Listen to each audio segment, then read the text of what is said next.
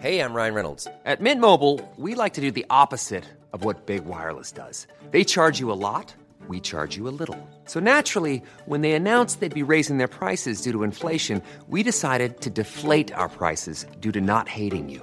That's right. We're cutting the price of Mint Unlimited from $30 a month to just $15 a month. Give it a try at mintmobile.com slash switch. $45 upfront for three months plus taxes and fees. Promo rate for new customers for limited time. Unlimited more than 40 gigabytes per month. Slows. Full terms at mintmobile.com. Chers auditeurs, Dear listeners, bonjour. welcome to Comme d'Archi Podcast Season 5 Saison 5, dans le monde fascinant des architectes. and in the architectural projects. Je suis Anne-Charlotte Deponte, passionnée d'architecture et docteur des universités en histoire de l'archi. I am one of the spokespersons of Anne Charlotte, who is a PhD in architecture history. Merci Thank you d'être avec moi aujourd'hui. to be with us today. Et And maintenant, now, lundi en français, place au talent. and Wednesday, let's talk projects. In English, of course. Bienvenue dans Comme d'Archi.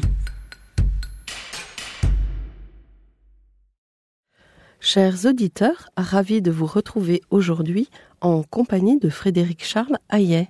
Bonjour Frédéric Charles, Bonjour Anne-Charlotte. bienvenue dans Comme d'Archi. Merci. Tu es paysagiste, urbaniste et designer, et à la tête de l'agence parisienne Sans Père Vérance. Alors avant de parler de toi et de ta pratique, permets-moi de te poser quelques questions hors champ. Aimes-tu les plaisirs de la table? Quels sont tes mets préférés? As-tu un souvenir gustatif? Alors, euh, c'est vrai que moi, j'associe euh, la gastronomie aussi euh, au voyage qu'on fait euh, à l'agence dans des projets lointains. Donc, par exemple, le couscous algérien qu'on peut goûter dans, dans une famille. euh, voilà, Euh, le fait de travailler à l'étranger, ça permet de s'insérer vraiment dans le pas comme un touriste, mais d'avoir des, des vraies relations. De rentrer dans la vie des gens Oui, par exemple, euh, j'ai fait euh, le jardin d'une villa avec un architecte qui s'appelle Sabri Ben Dimerad à Tlemcen. Et donc, il m'a invité chez des amis à lui euh, dans l'Algérie. Et là, on était dans dans une famille avec des des mets euh, délicieux, des gens qui jouaient de la musique et avec euh, donc du couscous et du de l'agneau euh, hyper tendre. euh, donc euh, L'Algérie qui fait craquer. voilà, exactement. Et puis après, bon, il y a les, les sashimi euh, du, du Japon. Quand on a fait le, le, le jardin de l'ambassade de France à Tokyo, le projet qu'a lancé l'agence. Donc, on- je retourne de temps en temps au Japon. Et puis pour les mets encore, ben, peut-être euh, aussi les les verres de saké euh, chaud ou froid que j'ai pris avec euh, euh, ma femme avant qu'elle devienne ma femme dans un dans un petit restaurant de Kyoto. Après, on était allé en boîte de nuit. depuis, on a trois enfants, mais voilà, c'est des, des souvenirs gustatifs. Oui. Et des, des moments de partage. Exactement. Importants. Oui, Qui ont compté pour toi. l'aventure. Donc, pas forcément de mes préférés, plutôt une ouverture. Voilà, c'est ça. Euh, un peu la découverte et puis en fait adapté dans le contexte. C'est vrai que hum, j'aime faire la cuisine. C'est quelque chose que je pratique euh, souvent. Effectivement, je pense que ça me détend. Je peux, par exemple, faire la cuisine avec euh, un enfant dans le porte-bébé, etc. Mon père faisait la cuisine et j'avoue que j'aime les gens qui font la cuisine et qui aiment faire la cuisine. Euh, c'est assez puissant. Et euh, voilà. Mais de par ton métier, tu, j'imagine aussi que tu aimes aller glaner des produits. Tout à fait. J'aime faire pousser aussi euh, dans mon jardin. J'ai un, un jardin en Normandie dans lequel il y a plein de variétés de pommiers, de poiriers, des pommes géantes par exemple. Et, tu euh, joues les apprentis sorciers. Voilà, c'est ça. On a aussi nos fraises. On, a- on- on cultive plein de choses sur notre euh, balcon. Mhm. Euh, des À arbres- Paris, pour le coup. Oui, on, on a plein plein de fraisiers, de la verveine, de, de la menthe, beaucoup de basilic, des plantes secrètes. Euh, voilà, on a, on a beaucoup de choses sur notre balcon. Très bien. Ben, merci beaucoup, Frédéric Charles, pour cette introduction gustative. Alors, tu as créé ton agence en 2006 et depuis, euh, tu as révélé et sublimé les éléments naturels en préservant l'écosystème, car tes projets soignent le rapport aux éléments, le vent, le soleil, l'eau et son cycle. Tu as une approche, enfin toi et ton équipe bien sûr, botanique, basée sur les formations indigènes, ce qui permet de renforcer la biodiversité tout en limitant les contraintes et le coût de l'entretien. Tu as collaboré avec de très belles agences d'architecture sur des projets importants dont tu vas nous parler. Parmi ces agences, on peut citer OMA, donc l'agence de Rem Koolhaas, MVRDV, Winimas, Snoweta, Oxo, Manal Rajdi, qu'on a interviewé il y a très peu de temps, François Leclerc, que tous nos auditeurs connaissent très bien maintenant, Muoto, Titan, Villemotte et encore et encore. Jacob McFarlane, Ah c'est oui, vraiment, c'est vrai. c'est vraiment une grande histoire d'amitié. Ouais. Euh, Combarel et Marek, Héro Arnaud, avec qui aussi on entretient un- voilà, des rapports privilégiés. euh, euh, Benjamin Loiseau, qui m'accompagne aussi sur des projets urbains. Alors certains noms vont résonner dans le- l'oreille de nos auditeurs. oui. Alors pourquoi Saint-Père Vérins Alors, Saint-Père-Virins, ça veut dire toujours vert en latin. C'est un nom de plante. Par exemple, on dit le séquoia Saint-Père-Virins, le grand séquoia. euh, Ça veut dire aussi persistant. Toujours vert, ça veut dire toujours, euh, toujours vif. Henri IV disait qu'il était toujours vert. Il y a plein plein de sens euh, Ouais. cachés. Et c'est aussi euh, quelque part l'idée d'éternité, l'idée du cycle. Le, notre logo, c'est deux S euh, latin, un S bleu, un S jaune, qui se mélangent pour faire le, le vert. Et donc euh, voilà. Dans une ligne qui circule, où les... on sent qu'il y a une circulation. Exactement, un cycle, la vie. Ouais. Alors on va commencer par ton début à toi. Quel est ton parcours? Quelle a été ta jeunesse? Où s'est ancrée ton envie de jardin, de paysage? Et quelles ont été tes études? Alors, je suis né dans une famille euh, d'artistes peintres. Mon père est prix de Rome de peinture. Et c'est euh, c'est lui qui m'a donné vraiment euh, toute ma culture euh, artistique et scientifique. Il avait fait aussi euh, euh, maths sup, maths spé, avant d'aller plus vers le Les euh, arts. les arts. Donc euh, c'est quelqu'un qui est parti il y a pas très longtemps et qui m'a donné une énorme impulsion, une rigueur, une ambition. Et l'ambition, c'est euh, chaque homme euh, doit mettre une pierre sur l'édifice de l'humanité. Et c'est quelque chose qui m'anime, qui me guide aussi dans ce que j'essaye de, de transmettre à, à mes enfants.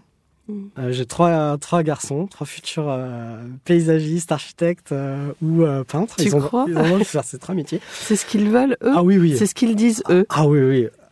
Donc, mon père était très, très présent là-dessus. Et, et ensuite, il y avait ma mère qui m'a donné un amour euh, inconsidéré, euh, un soutien indéfectible. euh. et du coup, cette alliance de transmission de savoir, évidemment d'amour, mais peut-être une certaine euh, exigence qui pouvait parfois être euh, dure. Oui. Et euh, ma mère, qui était euh, un peu folklore, etc., en soutien, un pilier, euh, voilà. Donc c'était ces deux choses et qui m'encourageaient à l'école. Il faut que tu t'accroches. Mon père me disait aussi, accroche-toi. Voilà, c'est, on va pouvoir en parler, mais et à la génération d'avant, j'avais déjà des artistes peintres, mais en fait c'est toute la famille qui était Mhm. euh, peintre et il y avait aussi des, des architectes, des ingénieurs, des entrepreneurs de travaux publics. Je suis lié à euh, aussi Jean Balladur, qui a un, en fait, il y a toute cette branche avec ce, cou- ce cousin Jean. Balladur que j'ai moi-même pas rencontré, mais euh, qui par contre connaissait mon père. Et le fait de savoir qu'on avait un, un cousin comme ça, dans un peu le, le parcours, euh, c'était aussi savoir que les choses étaient possibles Mm. et qu'on pouvait tout d'un coup avoir du succès dans ces projets de ville végétale, ces projets impossibles. Voilà, toute l'ambition de, de l'agence qui essaye de concilier humanité et euh, sauvegarde de la nature. Voilà, c'est et en même temps en faisant des, en essayant de faire des merveilles. Et donc, tu avais euh, tout un panel culturel euh, euh, devant toi Oui, exactement. et qui te permettait aussi d'observer ce que chacun avait fait et pour mieux te situer toi. Tu partais pas, enfin c'est formidable de Oui, oui. partir dans un- une, euh, une démultiplication de talents comme ça. Voilà, tout à fait. Mhm. Mais par contre, c'est vrai que, euh, pour être tout à fait honnête, on n'avait pas beaucoup d'argent Oui. à la maison. Mhm. Et euh, du coup, ça crée quand même une certaine, euh, pas une pression, mais j'avais envie de changer un peu ces choses-là, de vivre un peu plus dans le confort. Et du coup, il y avait un peu une pression, un peu d'ascend, enfin, ou de revanche sociale, ou parce qu'en fait, on avait, on j'étais très instruit, mais à côté de ça, on n'était pas malheureux, mais on, voilà, on vivait en faisant attention. Alors, euh, Jean-Marie Roy, dans ses livres, décrit très très bien ce milieu qui est finalement le milieu entre guillemets bobo, mais pas du tout néo-bobo comme aujourd'hui. Oui. Ça n'a rien à voir. Alors, j'ai jamais parlé de, de mon parcours scolaire en, en dehors de la sphère Oui. euh, totalement intime, en fait. Donc, euh, donc j'ai d'abord fait un, un DUG et une licence en géographie, Mhm. euh, où j'ai commencé à m'intéresser précisément aux questions euh, d'urbanisme, mais aussi aux questions de géologie, euh, d'écologie, de, de pédologie, c'est la science du sol, un côté science de, de la terre et un côté euh, urbanisme. Une fois, je prends, euh, j'entre chez moi euh, en stop, et puis il y a un prof qui me prend dans, dans sa voiture et il me dit mais à ce moment-là, mais pourquoi est-ce que tu ferais pas un, tout simplement un BTS euh, paysagiste? Donc euh, finalement, hop, je fais un BTS, et puis euh, je suis allé euh, étudier en Belgique. Et en Belgique, ils ont un système qui est complètement différent, donc à l'université de, de Jean Blou, où ils ont une école, toute une ville consacrée au paysagisme, à l'agronomie, etc. Alors eux, on en fait, on peut rentrer, tout le monde peut rentrer, et la sélection se fait avec les examens tout au long de l'année.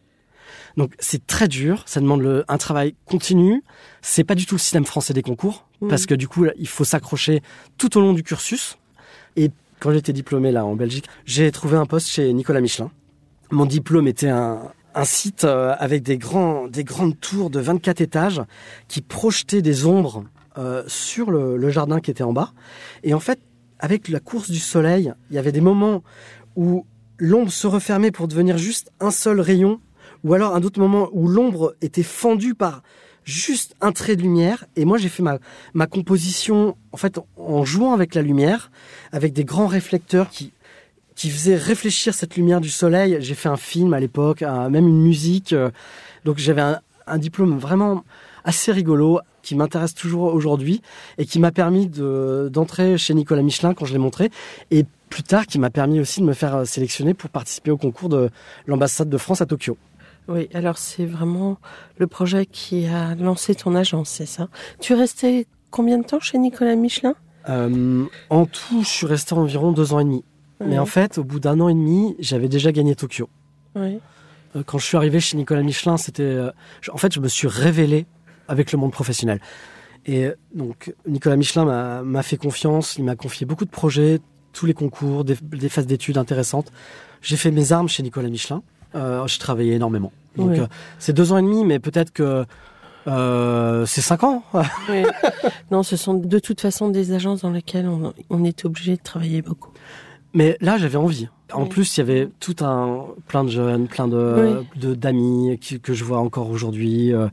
Et donc, tu reçois cette commande et, et- Donc le ADP en fait, ADPI, qui est une agence qui a disparu, avait déjà imaginé le bâtiment, la chancellerie, qui était positionné en bas du, du- du terrain, et euh, il fallait construire un mur végétal pour progresser et pénétrer dans, dans l'ambassade. Donc euh, c'était hyper important ce mur végétal, stratégique. Mm. Et donc moi j'ai eu l'idée de faire en fait une espèce de sculpture qui, dans le rythme de la façade du bâtiment, crée une transition entre euh, l'architecture construite et la nature et cette, euh, cette véritable sculpture qui finalement ne demande aucun entretien. Mhm. Euh, il passe deux fois par an, alors que c'est une ambassade, c'est une des plus grandes ambassades françaises en termes de budget, parce qu'ils ont une aire géographique euh, immense, l'ambassade de France au Japon. Il passe que deux fois par an pour l'entretenir. Ça vit tout seul, et c'est un projet fondateur euh, de l'agence Saint-Père-Virens, du fait que ça demande euh, très très peu d'entretien en fait. Voilà. Et donc c'est un projet que j'ai fait avec euh, deux copains de l'époque qui s'appelaient euh, Raphaël Favori et Pierre Sarien. Depuis on travaille plus ensemble, mais euh, voilà, c'est c'est vraiment le gros gros projet qu'a qu'a lancé l'agence. Et Dominique Chavannes, qui était l'architecte en chef chez ADP, il avait entendu parler de moi par une, une copine qui s'appelle Mabel Miranda. Et j'avais beau être que salarié, j'ai montré mon diplôme, j'ai montré les projets que je faisais euh, chez Nicolas Michelin avec euh, des effets d'inondation, des effets d'eau, des, enfin plein de projets euh, mon projet de diplôme dont je t'ai parlé. Et là-dessus, il me retient alors qu'il y avait des grandes agences de paysagisme qui, qui étaient en compétition dans d'autres équipes ou qui auraient bien voulu faire ce, ce projet. Là-dessus, le président du jury, c'est Tadao Ando.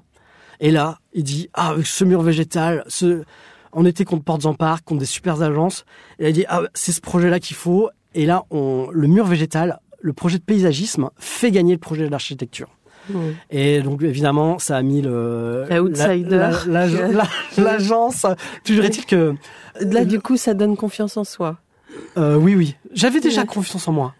J'ai toujours eu quand même assez confiance en moi parce que je suis en fait animé par des choses qui me tiennent à cœur. Voilà, ça, ça m'anime. Ok.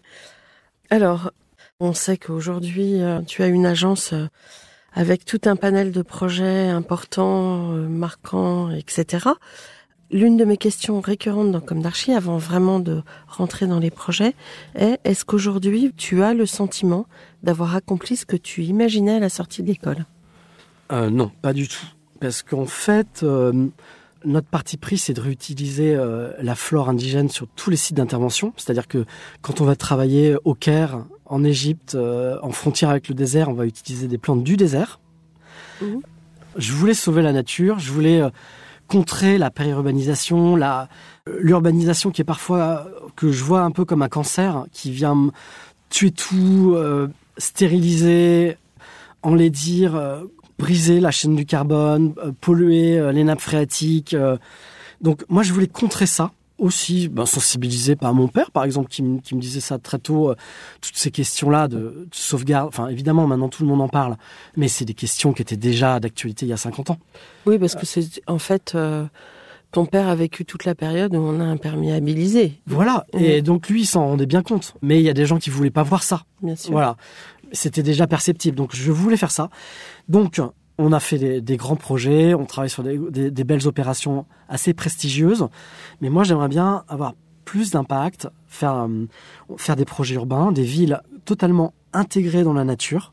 Et par exemple, il y a um, des gens épatants euh, du groupe Bouygues, c'est Lionel Amann et Simon D'Annunzio de Link City, qui me font confiance pour que Saint-Père-Virins dessine des plans masses des villes complètement végétales qui concilient l'occupation humaine et la préservation totale de la nature, des insectes, de même des pourquoi pas des loups, des renards.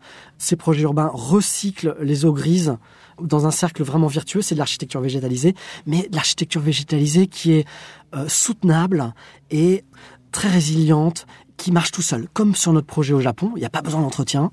J'ai fait un projet qui s'appelle le jardin submersible à Tours avec Nicolas Michelin. Pareil, on a juste creusé le trou. Euh, et là, depuis, il y a des roseaux. Euh, il, y a, des effets esthétiques, mais il n'y a pas besoin de beaucoup de maintenance. Donc tous les projets, même en projet d'urbanisme, donc vraiment en interaction avec l'architecture, comme Saint-Père finalement a travaillé avec les plus grands architectes euh, français et puis même euh, mondiaux, on travaille avec MAD, etc. Comme on, on, on a été toujours dans toutes les réunions euh, où finalement euh, on parlait quand même de, de poutres porteuses, de... Oui. J'ai, Ben en fait, oui. on a quand même une, une expertise architecturale et urbanistique certaine, Mm. et qui, qui et aujourd'hui on, on a la possibilité voilà de dessiner des villes végétales et donc ça ou transformer des choses. Et donc ça ça j'aimerais bien avoir beaucoup plus d'impact faire des projets plus grands plus grande échelle pour avoir vraiment un impact réel sur la biodiversité. Et hum, donc on a énormément de projets encore euh, à faire euh, non, je suis, on est encore euh, on est encore très très fin. C'est juste le tout début de j'aimerais bien faire vivre 100 ans.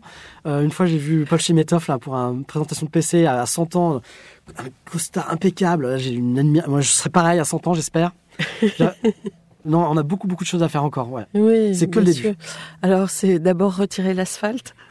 oui oui tout à fait oui Euh, mais alors, on circule sur quoi? Des matières euh, plus poreuses?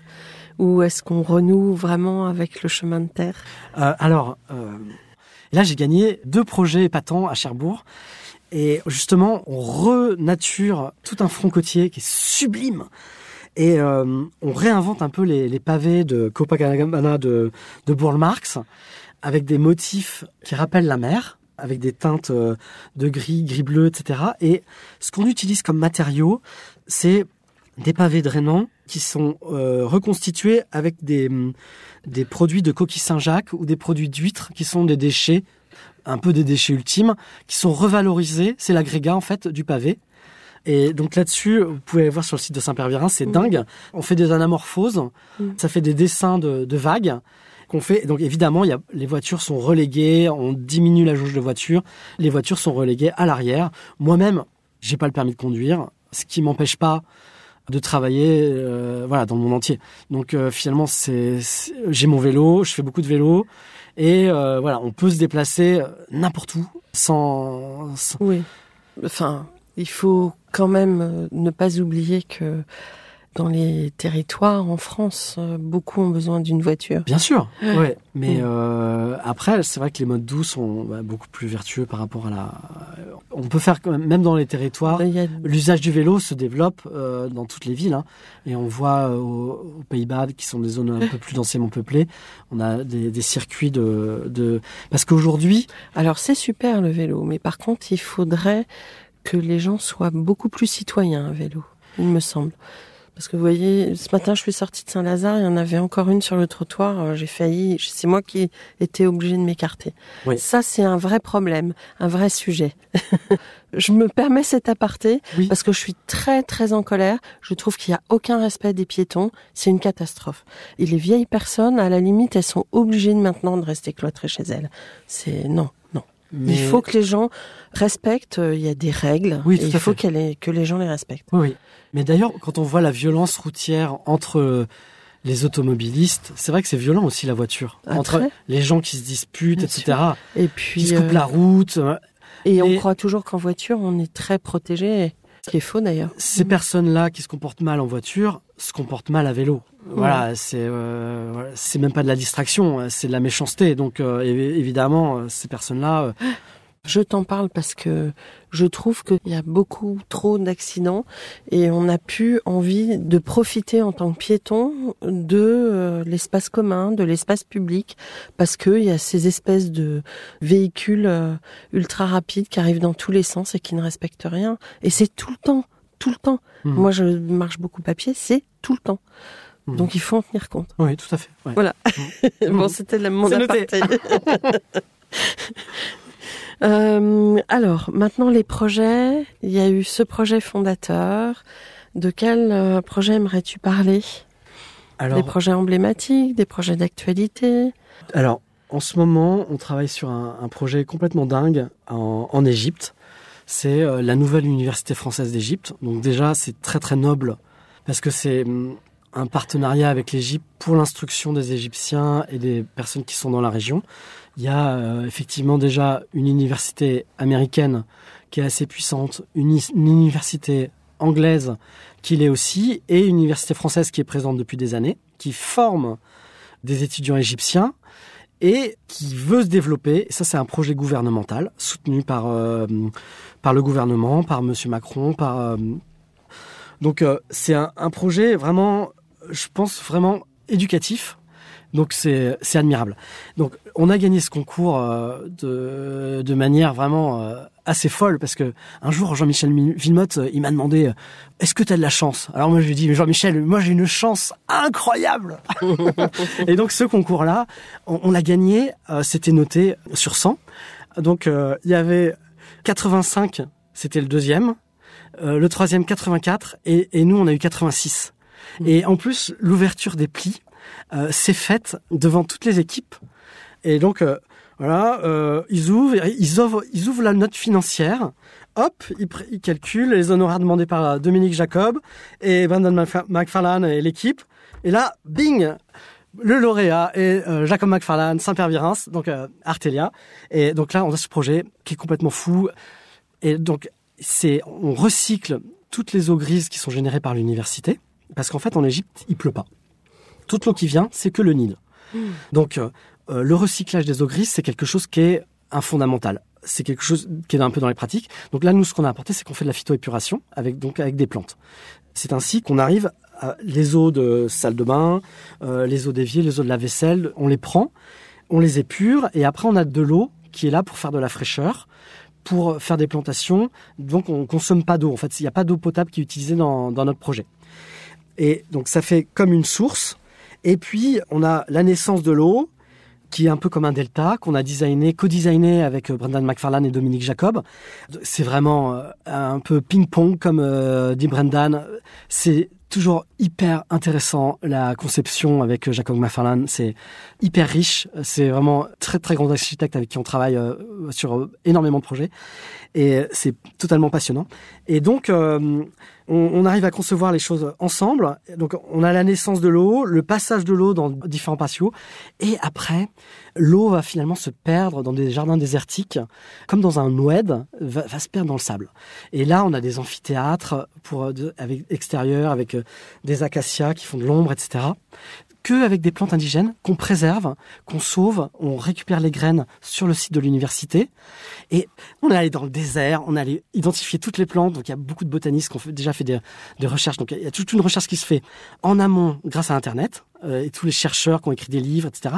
Et ensuite, on va tout backuper, vérifier sur site. J'allais te poser la question de comment tu te documentes. Ben, donc il y a beaucoup de choses en ligne euh, qui nous permettent de faire la première étude. Euh, et après, on vérifie les hypothèses euh, sur site en allant voir les, plantes, les identifier, les retrouver et après les transplanter.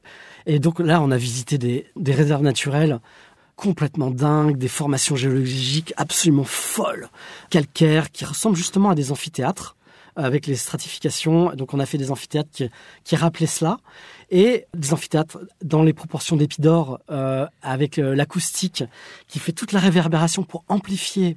Mais, mais ce sont des amphithéâtres complètement végétaux qui sont minéraux, végétaux, euh, et pour donner cours euh, à l'extérieur à, à, certains moments, parce qu'en Égypte, finalement, pendant l'hiver, il fait quand même assez frais. Il y a des moments de la journée où il fait frais. Et euh, figure-toi que dans le, le théâtre d'Épidore chez les Grecs anciens, il y avait même des nappes d'eau qu'on faisait couler juste devant l'orateur pour que le son mhm. rebondisse sur la nappe d'eau mhm. et amplifie le, son direct qui passait, plus le réflecteur qui est derrière. Enfin, donc euh, on est assez technique à l'agence. Donc quand on a un sujet, euh, on y va à fond. Et euh, donc voilà, on travaille sur ce projet absolument dingue en Égypte. C'est totalement passionnant, humainement. C'est aussi très intéressant parce que les Égyptiens sont très très sympas. Il euh, n'y a pas d'hostilité, c'est vraiment, c'est, c'est, euh, c'est une culture très ancienne et oui, puis très riche. Oui, oui. Donc euh, oui, c'est, c'est un beau partenariat. Donc ce, et puis sinon, quoi d'autre comme projet ben, par exemple, on travaille avec Jean-Michel Villemotte sur la, le parc des quatre éléments du Cognac. Donc là, par rapport aux, éléments naturels dont, dont on parlait, effectivement, nous on essaye de, de suggérer toujours les, les éléments naturels dans les projets. C'est-à-dire l'eau, l'eau qui dégringole, son parcours qui passe par des chaînes de pluie, qui va irriguer des jardinières, qui vont... En fait, on essaie de rationaliser l'architecture végétalisée pour que ça s'entretienne tout seul, comme notre projet à Tokyo qui vit tout seul. Et là, Jean-Michel Villemotte, j'ai fait un parc, c'est le quatre éléments du cognac. Et donc, en fait, il y a des bassins qui évoquent la Charente, etc., l'écosystème indigène, mais aussi la course du soleil se reflète dans la, lame d'eau, enfin le bassin, les rayons du soleil se reflètent sur le bâtiment et dans le bâtiment pour faire en fait évoquer la distillation du cognac et les flammes en fait qui sont évoquées par le reflet. Donc c'est une vraie interaction euh, avec l'architecte. Euh, dans ce projet-là, on fait des bas-reliefs mmh. euh, que j'ai dessinés, qui vont faire travailler des sculpteurs. Donc on fait travailler les artisans. Euh, voilà, on revient aussi aux, aux, vieilles choses. Moi, par exemple, à l'école de Jean Blou, on a on nous a beaucoup appris euh, l'histoire de l'art des jardins. Donc les jardins de Babylone, les, les jardins de de la Villa d'Este, les jardins romantiques italiens, les jardins de la Renaissance italienne, les jardins après de, anglais? Euh, euh, moins, moins, moins. Mais euh, les jardins français, euh, ben, le, de, le nôtre aussi avec toutes les sculptures, etc. Les, les, mm. les effets dans la perspective, Vaux-le-Vicomte, etc. Versailles. Et donc nous, on, on, est un peu dans cette fibre là, euh, voilà, de faire des projets, euh, mais avec un peu plus de un peu plus de nature. Et par exemple, quand on fait des projets au bord de la mer, on a des plantes ou en haut des gratte-ciel, on a des plantes qui vont caréner par le vent, naturellement sculptées par le vent et qui mettent en magnificence, qui, en fait, moi je suis un fan de Piranèse, de Hubert Robert, je suis un romantique. Alors, il y a euh, un journaliste qui s'appelle euh, Laurent Miguet qui m'a dit euh, euh, Frédéric, il est néo-romantique. Non, je suis romantique. Mais déjà, merci Laurent. Et voilà, Piranèse, c'est un peu le, la construction la plus grosse possible, mais avec l'antithèse qui est le, en même temps détruite par, par le temps, donc euh, et qui crée des, des, des, choses assez incroyables. Voilà, c'est un peu euh, mon univers, l'univers de l'agence, qui est l'agence. Euh, bah, il y a des personnes admirables qui travaillent chez Saint-Père Virins. C'est très international. Vous êtes une dizaine ou plus? On, est en 10, 12, ça dépend des commandes, des, des, concours qu'on gagne. Oui. C'est très très international. Il y a, ben, par exemple, on parle indien, on parle chinois, on parle mexicain, on parle anglais on parle français. Donc euh, c'est des écoles, euh, toutes les écoles du monde en fait, euh, des gens aussi très motivés par, tous les projets de l'agence. Bon, bah bravo, c'est formidable. alors, depuis le Covid, on, a vécu quand même des temps un petit peu compliqués. Et puis depuis oui 2020, chaque année, on va dire quasiment, il y a une grosse actualité qui a tendance à nous re-questionner comme les architectes, tu es amené à projeter sur un temps long et en plus sur euh, les cycles, ce qui est fort intéressant. Quel éclairage euh, pourrais-tu donner à tout à chacun pour appréhender ce monde? Euh, ben, J'avoue que, un peu classiquement, moi je me définis comme quelqu'un d'un peu humaniste. Donc je pense que l'école a sa place, enfin une place centrale pour éduquer euh, finalement euh, tout à chacun. Et je pense que la démocratie n'a du sens que si on a une école qui permet de, de former des personnes intelligentes. Donc pour moi, le premier investissement de l'État, c'est bien sûr euh, l'école. tu vois, le projet en Égypte, c'est aussi de, de l'école, en fait, ou l'université. Former les gens, je sais que moi-même, quand, quand j'étais étudiant, ben, j'ai eu des bourses, etc., euh, d'études qui m'ont permis de faire des études. Et bon, depuis, ça a été évidemment remboursé par euh, tous les impôts qu'on paye. Mais euh, non, mais donc finalement, par exemple, si jamais il y avait un vieux triste là qui se plaignait de voilà des impôts, ben je dirais que ben moi, par exemple, toute l'activité de, de Saint-Pervérance qui génère quand même beaucoup de richesses et des impôts, etc. Ben, à l'origine, si jamais il n'y avait pas eu de, de bourse, d'études, etc., j'aurais pas pu créer euh, ma boîte mm. en réalité. Bien sûr. Ouais. Mm.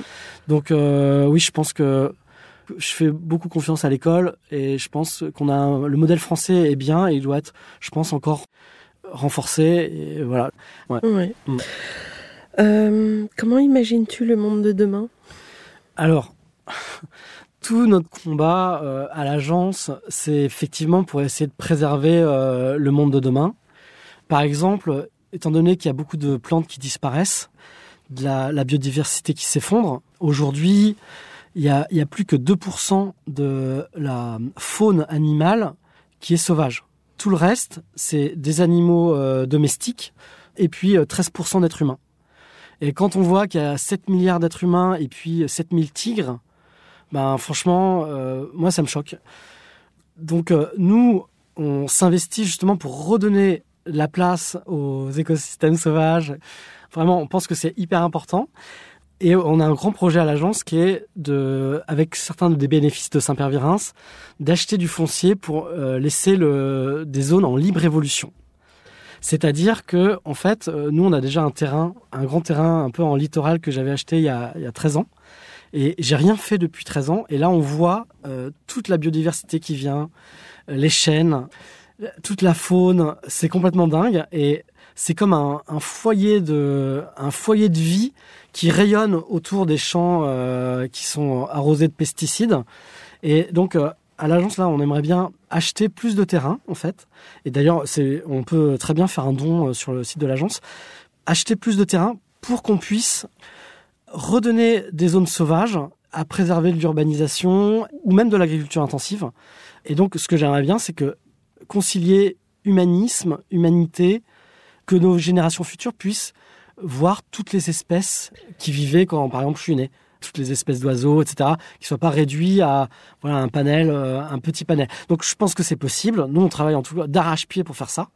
Et c'est vrai qu'actuellement, il y a une prise de conscience. Oui, euh, c'est ce que j'allais te poser comme question. Il y a quand même une prise de conscience, mais il faut installer ça durablement. Oui, euh, oui, tout à fait. Il faut pas que ce soit non plus euh, un vernis, euh, voilà, ou juste un élément de langage. Oui, tout à fait. Donc c'est vrai que c'est quelque chose qui nous anime Et euh, donc, on- ce que j'aimerais bien faire à l'avenir, comment, comment je vois le monde, c'est construire de nouvelles merveilles du monde, de nouvelles, euh, bah, de nouvelles pierres sur l'édifice de l'humanité, de nouvelles, euh, des nouveaux jardins de Babylone, des nouvelles pyramides. Euh, voilà, euh, tu vois, par exemple, je travaille avec euh, Vincent Calbeau, qui a aussi des projets Ah oui. complètement dingues. Et- lui, oui, c'est costaud. et mais tu sais que c'est un très grand technicien, il était chez Ouais. Vasconi, hein. c'est quelqu'un d'épatant. Ouais. Donc tu vois, on travaille ensemble sur plein de sujets. Et d'ailleurs, tu vois, on a un projet à Aix-les-Bains avec avec lui. On a eu le, le permis de construire, donc là c'est une opération qui va se faire. hein. Mhm. Et euh, donc euh, toute la rationalisation du- de l'arrosage, de l'irrigation avec Mhm. euh, le cycle de l'eau, ce qu'on a réussi à acquérir comme expertise à l'agence, eh ben on lui donne pour que le bâtiment soit plus plus vertueux. Et en fait, on essaie de faire de l'architecture, enfin vraiment concilier l'habitation ou l'activité avec la nature. Et voilà, Mhm. c'est ce qu'on ce qu'on fait avec tous nos partenaires. Mm, D'accord. Bon, faudra toujours garder un œil sur le patrimoine aussi, le bon Exactement. patrimoine. Tout à fait. Ouais. Jamais détruire. euh, Ouais. améliorer. Tu sais, moi, je suis un grand fan d'Underwasser. Donc, Ouais. c'est, euh, oui, oui, c'est euh, toujours construire. Bah, c'est- très français aussi, hein, de Louis XIV qui a, qui a gardé le château euh, de son Ouais. père pour construire Versailles. C'est, Ouais. je pense que, oui, c'est, c'est quelque chose de culturel de, de conserver. En fait, ces idées-là, c'est pas si nouveau. Ah bah non, non, pas du tout. Ouais. Bah, de toute façon, la vie est un éternel recommencement, tu en sais quelque chose. Alors, quel conseil donnerais-tu aux étudiants, alors, en paysage et en urbanisme, aujourd'hui? Euh, et ben, je peux même euh, dire euh, architecte, parce Oui. que finalement, il y a aussi des architectes qui travaillent à l'agence. Euh, même si on a une proportion plus grande de paysagistes. C'est des architectes qui sont intéressés par les questions de, de paysage et qui se forment, etc. Ces questions. Ben, je, en fait, excuse-moi, hein, c'est pas très... Si, si, vas-y. Je vais dire, ben, venez travailler, euh, venez travailler chez Saint-Pierre Virins. Euh, venez, parce que on, ce qu'on essaie, on essaie de construire quelque chose de, d'important, de grand. On a besoin de talents, de gens affûtés. On a des gens très très brillants qui pensent très très vite. Il faut postuler alors. Voilà, il faut, faut venir avec montrer les idées. Nous, ce que, ce que je cherche, c'est des belles idées, voilà, qui sont mises en valeur euh, à l'agence. Bon, il y a mes idées, mais quand il y a des idées nouvelles, c'est d'ailleurs ce que j'ai remarqué chez les grands architectes avec qui je travaille. Ils ont toujours été ouverts aux idées, aux autres idées. Nicolas Michelin, il écoutait toujours. Brendan euh, et Dominique, c'est pareil. Héro Arnaud, Combarel, pareil. C'est l'ouverture. Donc, dans une agence, il y, a, il y a- il y a le grand boss, mais il y a aussi toutes les, les strates et tout le monde participe, donne des idées et voilà et, et construit. euh, et J'aimerais bien que Saint-Père-Virins me survive, donc il faut bien qu'il y ait des jeunes qui viennent euh, chez Saint-Père-Virins. T'as encore quand même du temps devant toi, là. Oui, oui, tout à fait. Puis t'as un âge où c'est intéressant parce que tu as la maturité, mais en même temps, le, ton corps ne te freine pas. Exactement. Donc il faut en profiter à fond, si je puis me permettre. J'y vais. Un mot de la fin? Ben, euh, merci beaucoup euh, Anne-Charlotte pour cette euh, Je t'en prie, pour avec ce- cet éclairage, pour notre travail qui qui intéresse certaines personnes, mais qui est finalement pas si connu que ça. Donc, donc merci beaucoup et ben, j'espère qu'on qu'on va continuer, voilà, à créer des projets intéressants euh, à l'agence euh, qui vont se faire remarquer. et, Je euh, n'en doute pas. pour On sent commun. que ça foisonne. Chers auditeurs, merci pour votre écoute.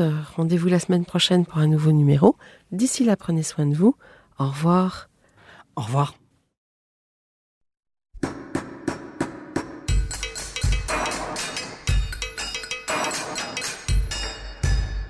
Chers auditeurs, merci pour votre écoute. Merci à Julien Rebourg qui nous accompagne sur la partie son. N'oubliez pas de retrouver nos sujets en avant-première sur Instagram à l'adresse at comme podcast. Si vous aimez ce podcast, favorisez sa diffusion en lui donnant 5 étoiles sur Apple Podcast, plus un petit commentaire, ou sur votre plateforme de podcast favorite. Et surtout, abonnez-vous pour écouter tous nos épisodes gratuitement. À bientôt! Et d'ici là, prenez soin de vous.